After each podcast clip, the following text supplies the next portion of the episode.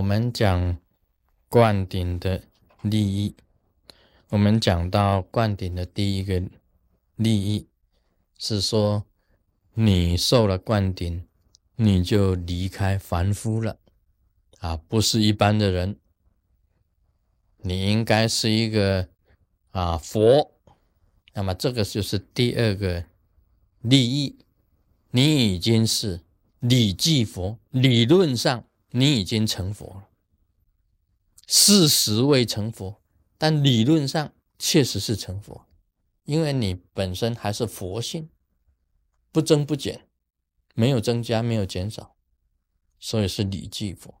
这是第二个利益。第三个利益是消除掉业障，消除掉业。密教的灌顶呢，是用瓶，刚开始是用瓶灌顶。那么瓶里面呢，装的是水，而我们金刚上师啊，必须要观想这个虚空之中啊，这个本尊啊，进到瓶子里面，然后在瓶子里面呢，水里面打坐，由它的毛细孔流出甘露，流出很多甘露出来。然后给你灌顶的时候，就用本尊呐活菩萨的甘露给你灌顶。这个灌顶啊，提壶灌顶，一灌顶，哇，你就觉得很清凉，就洗掉你身体的业障。你那个本尊呢，进到你身体里面嘛，你身体里面的这些业障啊，从毛细孔排出去，从身体的毛细孔。排出去。我们晓得这个瓶灌顶里面的水，水的特性呢，就是洗、清洁、污秽。所以刚开始密教是用这个啊金刚瓶、灌顶瓶给你灌顶的。啊，金木水火土都有五种都有特性的。这个金呢？它的特性呢，是尊贵啊，黄金的这个金呢，是尊贵、坚固的、摧毁的、不坏的。木呢，啊，它也有特性啊，木的本身的特性呢，它是组织，是组一种组织，可以做成很多的器具。水呢？刚才讲了是清洁，是洗液啊，是洗液。火呢，本身是一种热，是一种光，热跟光明是它本身的特性。土呢是坚固啊，坚固是它本身的一个特性。那么在地水火风讲起来了，地呀本身是坚固的特性，水是清净的特性，火呢是热跟光明的特性，风呢是变化的特性。所以我们看呢，这个要变化的时候啊，要懂得变化的人呢，都会向八卦的任何一个方吸一口气。天地雷轰则水火山，八卦天地雷轰则水火山。它在任何一个地方吸一口气进来，就有那一个地方的特性，然后再产生身体的一种变化。这是神变的，所以是一种轰啊，轰就是一种神变啊。今天我们用这个。用水，这灌顶的这个水，就是消除业障。给弟子灌顶，给所有的真佛中的弟子灌顶的时候，这甘露水下去，你就能够业障能够消除。这个水呀，我们讲过的，再脏的衣服，好几次、好几次的业障。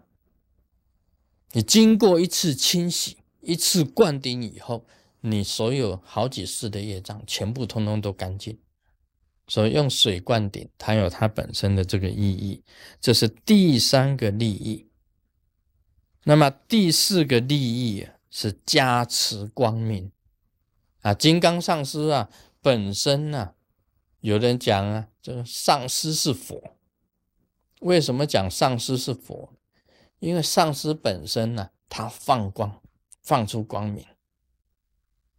火的特性呢，就是热。然后又有光明，热就是等于力量，热就是一种产生一种力。大家想想看呢，这个用火可以产生很多的力量出来，像火力发电，就是用火本身产生力量的。那个以前那个推动啊，那个蒸汽机、烧煤炭、蒸汽机、火车。就是用火产生力量。其实现在很多原理上讲起来啊，这个电也是应用到火。所以以前讲电力公司啊，电力公司还是火力公司，还是用火电跟火都是在一起的。那么一定要产生热，热产生温度，会有力量产生出来。那密教的上师是佛，它本身是有 power，就是它本身的一个力，然后以这个光明呢，给你做灌顶，就加持你身上的光明。你本来是黑夜的，很黑的身体里面都是很黑黑，他给你点灯，就等于在给你点灯，心中就产生光明，给你加持光，你身体就有光了。所以这个第四个利益啊，可以讲就是加持光。我们人啊本身凡夫的时候啊，就有贪嗔痴啊，有贪嗔痴造制造成全身呢乌漆麻黑的黑夜。那经过灌顶以后呢，因为有光进到你的身体，你就转变成了光明。那假如是一个真正的上师啊，他本身是佛。又有光明，他以他的光明来照你，在你的心里面呢，播下了这个种子，播下了福，播下了光。像我们做这个啊，着火灌顶，就是你的在给你丹田那里，丹田的火，给你点上丹田的火，让你有佛的种子，让你能够。修这个着火定，在密教里面大手印里面呢，着火定我们有着火的灌顶，有保平气的灌顶，有这个无漏法的灌顶，又无漏啊，又修着火，又有明点啊，这样子这个气脉明点二观里面就全部通通都周全。那么走火灌顶是很重要的，我们升起这个火。那么火本身就产生光，火跟光啊是连在一起的，像电灯啊也是一样啊，因为通了电，它产生热。你看电灯都是热的嘛，它一定有光，热就会产生光，火热光连在一起的，所以这个就是第四个利益加持光。啊，今天就讲到这里，Om Mani Padme Hum。